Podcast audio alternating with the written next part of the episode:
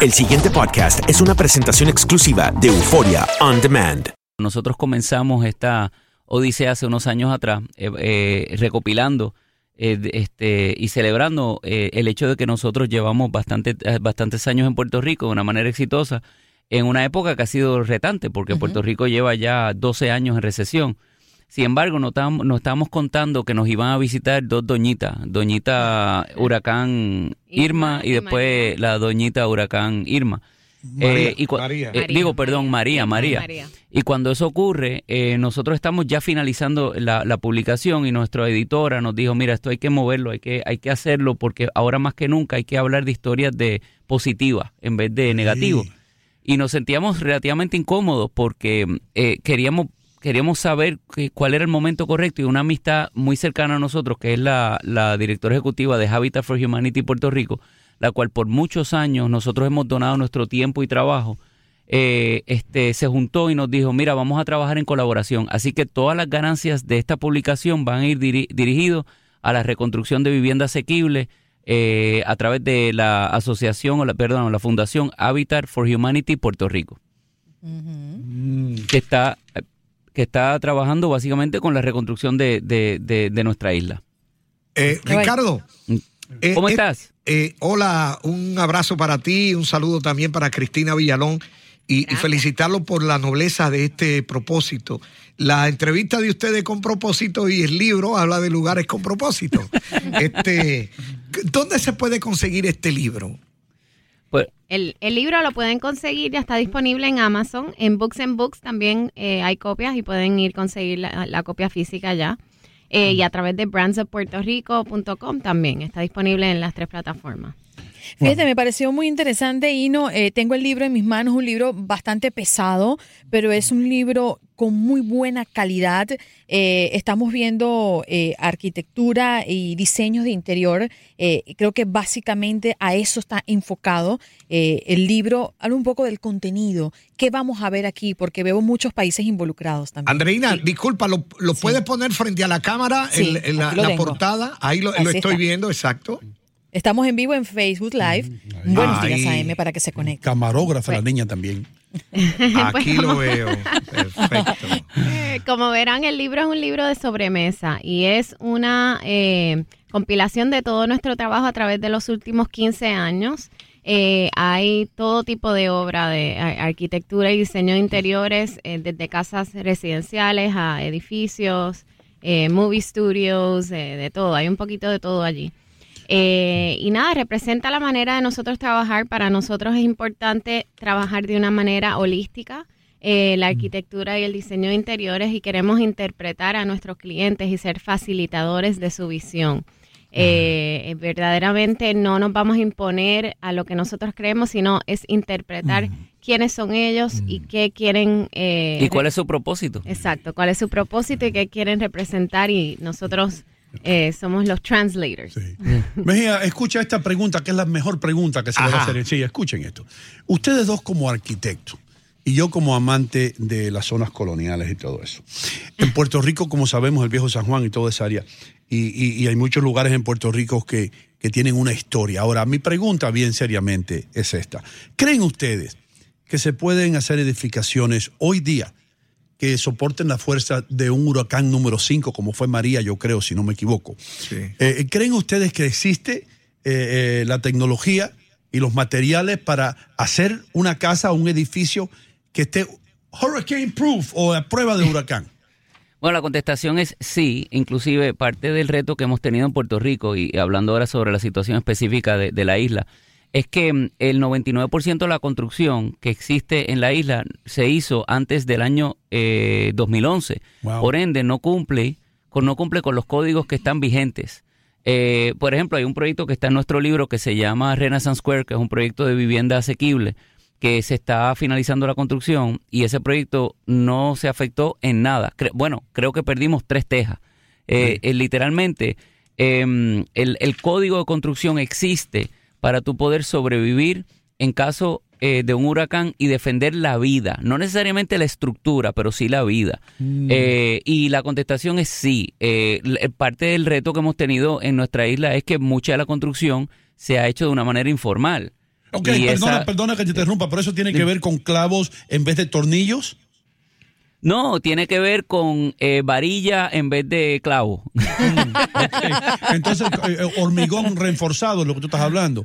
sí, bueno, mira, la realidad es que tú puedes construir en bajo código a prueba de huracán con madera también. Lo que pasa es que los fasteners tienen que tener un nivel de, de, de, resistencia. Este, que, que, muchas veces la construcción informal no, no, no identifica porque no ha contratado un ingeniero licenciado, un arquitecto licenciado, sino de una manera orgánica y con mucho esfuerzo construyen su casa, pero la construyen de una manera eh, este, informal. Y eso hace que ponga sin querer en riesgo la vida de tu familia y los tuyos. y ese es el reto que tenemos ahora mismo. Voy a hacer otra preguntita y se lo doy a Oye, pero inmediatamente. pero tú sabes mucho. No, pero no, quiero. Yo puedo ser arquitecto, hermano. Pregúntale. Vale, que tienes buenas preguntas, lúcido hoy. Bueno, no, estoy lúcido. Yo quiero hacerte una pregunta y después, y después dejo a mis compañeros.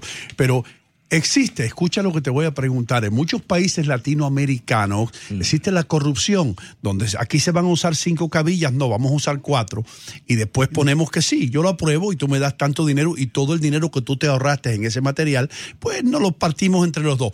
¿Existe la corrupción también en la industria de construcción en Puerto Rico? Bueno, eh, yo creo que la corrupción existe en todo el mundo. Eh, la manera que tú la minimizas es mediante contratación de profesionales licenciados. Y te explico, en Puerto Rico el arquitecto y el ingeniero son los responsables eh, este, del documento que se somete para el permiso. Eso quiere decir que esa, ese profesional va eh, tiene una obligación y responsabilidad de ver cómo se construye eso, porque le va a afectar a la persona que va a estar afectada es ese profesional. Y la licencia está en juego. Tú no puedes diseñar una tontería que no cumple con el código porque te van a quitar la licencia. Eh, y es muy parecido a la manera que se construye en, eh, en los Estados Unidos y es la misma eh, tipo de licencia que tienen los Estados Unidos. No te puedo hablar de los países latinoamericanos porque cada uno tiene su propio nivel de, de reto. Estándar, ¿no? Eh, y estándar, sí te digo que para tu pregunta original se puede construir y se puede desarrollar de una manera para proteger la vida en caso de un siniestro como este. La contestación es absolutamente sí. Eh, sí, adelante, doctor. Ah, gracias, Andreina. Yo quisiera hacerle preguntas de carácter técnico también, de arquitectura y eso, pero quiero enfocarme más en el libro. Entonces, cuando Andreina lo enfocó en pantalla, veo el título en inglés eh, ¿Por qué lo hacen en inglés? Porque veo que el título está en inglés. Es correcto. Y, tiene, y para nosotros era muy importante poder representar de una manera global una, una experiencia positiva de nuestra isla. Porque llevamos 12, 13 años que todo lo que se escucha es negativo. Y mm. honestamente, eh, cuando tú estás en ambientes negativos, lo que hace es que se toxifica. Y yo creo que era, nosotros dos entendíamos que era hora de nosotros eh, este, poder tener una oportunidad de representar una historia de éxito positiva en Puerto Rico que vaya más allá del mundo latino, sino global. Así se hace. Puerto Rico. Son psicoterapeutas. Más que arquitectos y, diseñadoras, son dos psicoterapeutas, motivadores. Ricardo y Cristina, a mí inmediatamente cuando me presentan eh, eh, la entrevista, traen el libro y uno va hojeando un poco de qué se trata todo esto. Lo primero que me llama la atención es en qué lenguaje va a estar este libro, ¿no? Porque los arquitectos tienen su lenguaje y todo profesional dentro de su área maneja ciertos códigos de lenguaje que quizás todo el mundo no lo entiende. Eh, mi pregunta va justamente dirigida y muy apegada a lo que dice el doctor Mejía, eh, porque en principio está en inglés, internamente lo tienen en inglés y en español o solamente en inglés en su primera presentación. Y la otra pregunta justamente iba a cómo vamos a digerir lo que está internamente en el libro. Bueno, el, libro ahora mismo solamente está en inglés, pero vamos a tener que hacer una versión en español, obviamente. después de que el doctor Mejía nos ha regañado públicamente, yo, creo que tenemos que resolver ese problema rápido. Pero lo que hay que hacer es que lo que tiene que hacer el doctor Mejía es comprar muchos de los libros para que entonces se gasten y estemos obligados a sacar una segunda edición en español. Ayude a la economía, usted que siempre está ayudando a la economía, ayude. Sí, correcto, correcto. De hecho, vi algunas imágenes y tengo mala intención. Tú sabes que están tan bonitas que yo las saco del libro y las mando a encuadrar y adorno la pared. Están preciosas.